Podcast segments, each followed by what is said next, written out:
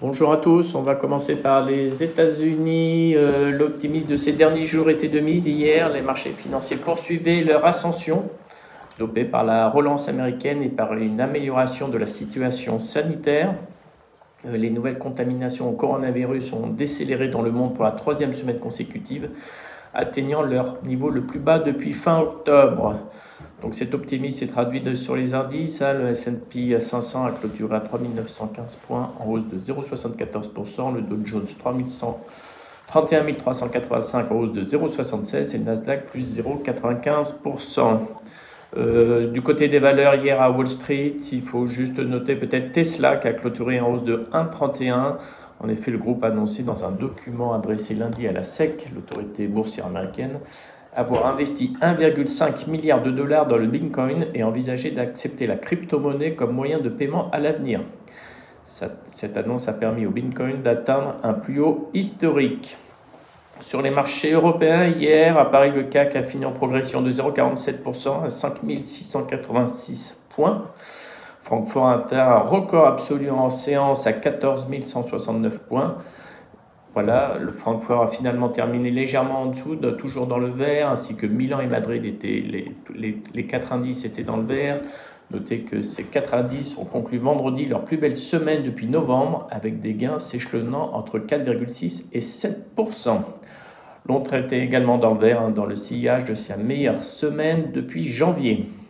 Du côté des valeurs, hier, notons le feuilleton Veolia Suez hein, qui, a qui a animé un peu la séance parisienne, qui était assez calme.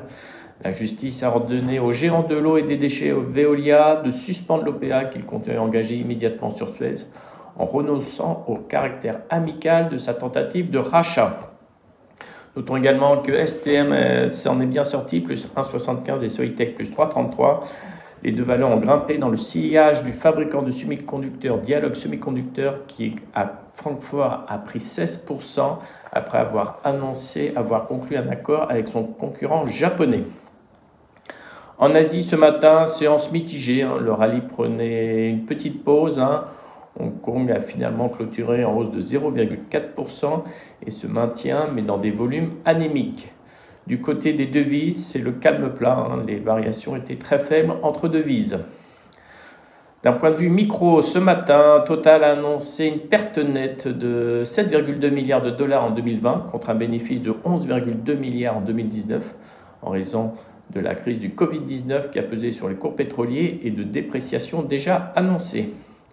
Le groupe qui veut prendre le nom de Total Energy pour mieux refléter la transition énergique, énergétique pardon, a vu son bénéfice net ajusté chuter de 66% à 4,06 milliards.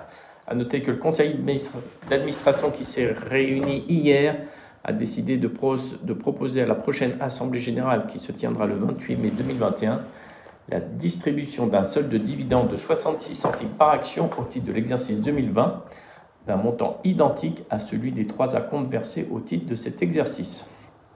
En Suisse, notons que Givaudan achète l'entreprise française Mirici.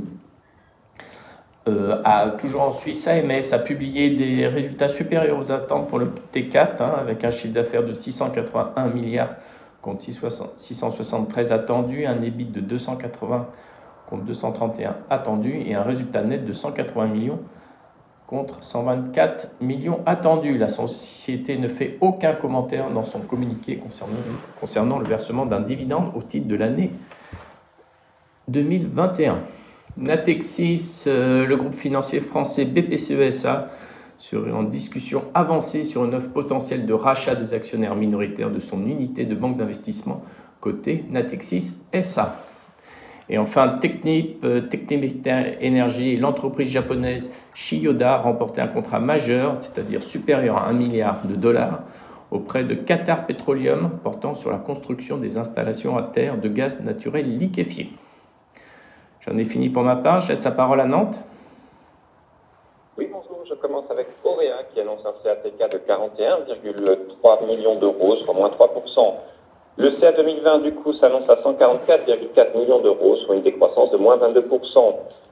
Auréa a réalisé un bon T4 au regard du contexte. Le produit dérivé du pétrole affiche une baisse de moins 20% sur le T4, pénalisé par une demande industrielle atone et la faiblesse des cours du pétrole. Les métaux et alliages ont au contraire bénéficié d'effets volume et prix positifs permettant d'atteindre une progression de plus 4% sur le dernier trimestre. À noter que l'activité de dépollution mercurielle poursuit sa montée en puissance. GTT a reçu une commande de la part du chantier naval coréen Hyundai Samo Heavy Industries pour la conception des tubes d'un nouveau méthanier de 174 000 m3. Équipé de la technologie Mark III Flex, ce méthanier devrait être livré au T2 2023. Inat a annoncé deux nouvelles avancées dans le développement clinique de son produit expérimental propriétaire et first class, l'acutamab. L'acutamab est un anticorps en développement dans les lymphomes à. Les avancées concernent la progression de la cohorte de patients stade 2 dans, dans l'étude TELOMAC, ainsi que l'initiation d'un programme clinique dans les lymphomes périphériques. Je termine avec Focus qui annonce l'ouverture de la filiale à Montréal. Les équipes sur place collaboreront avec celles du studio principal en Allemagne, au moins dans un premier temps. Rappelons que Montréal est un bassin de compétences de premier plan et présente un excellent cadre fiscal. C'est tout pour moi ce matin. Merci beaucoup. En termes de changement de recommandation sur Vinci, l'objectif augmenté par Barclays à 95, sur Orange à HSBC baisse à 13,50 euros, sur BNP Paribas JP Morgan augmente son objectif à 56 euros. Sur L'Oréal, la Générale augmente à 356 euros. Sur Richemont, City passe de neutre à achat, target 100. Iliad, HSBC passe de conserver à acheter en visant 190 euros. Sur Clépierre, Jeffries reste à conserver, objectif relevé à 16 euros. Et enfin, sur ligne 2, Chevreux, suite aux résultats supérieurs aux attentes, augmente son target à 270 euros. Concernant l'agenda euh, macroéconomique, il n'y a pas grand-chose aujourd'hui. Ça sera plutôt la micro avec, euh, après clôture, il y aura Twitter notamment et Cisco qui vont publier. Et ce soir, il y aura euh, en France Ubisoft et Orpea qui publieront après bourse. À noter que la première cotation de HRS devra avoir lieu dans quelques minutes. Mais pour l'instant, le titre est réservé à la hausse. Je laisse la parole à, Lionel.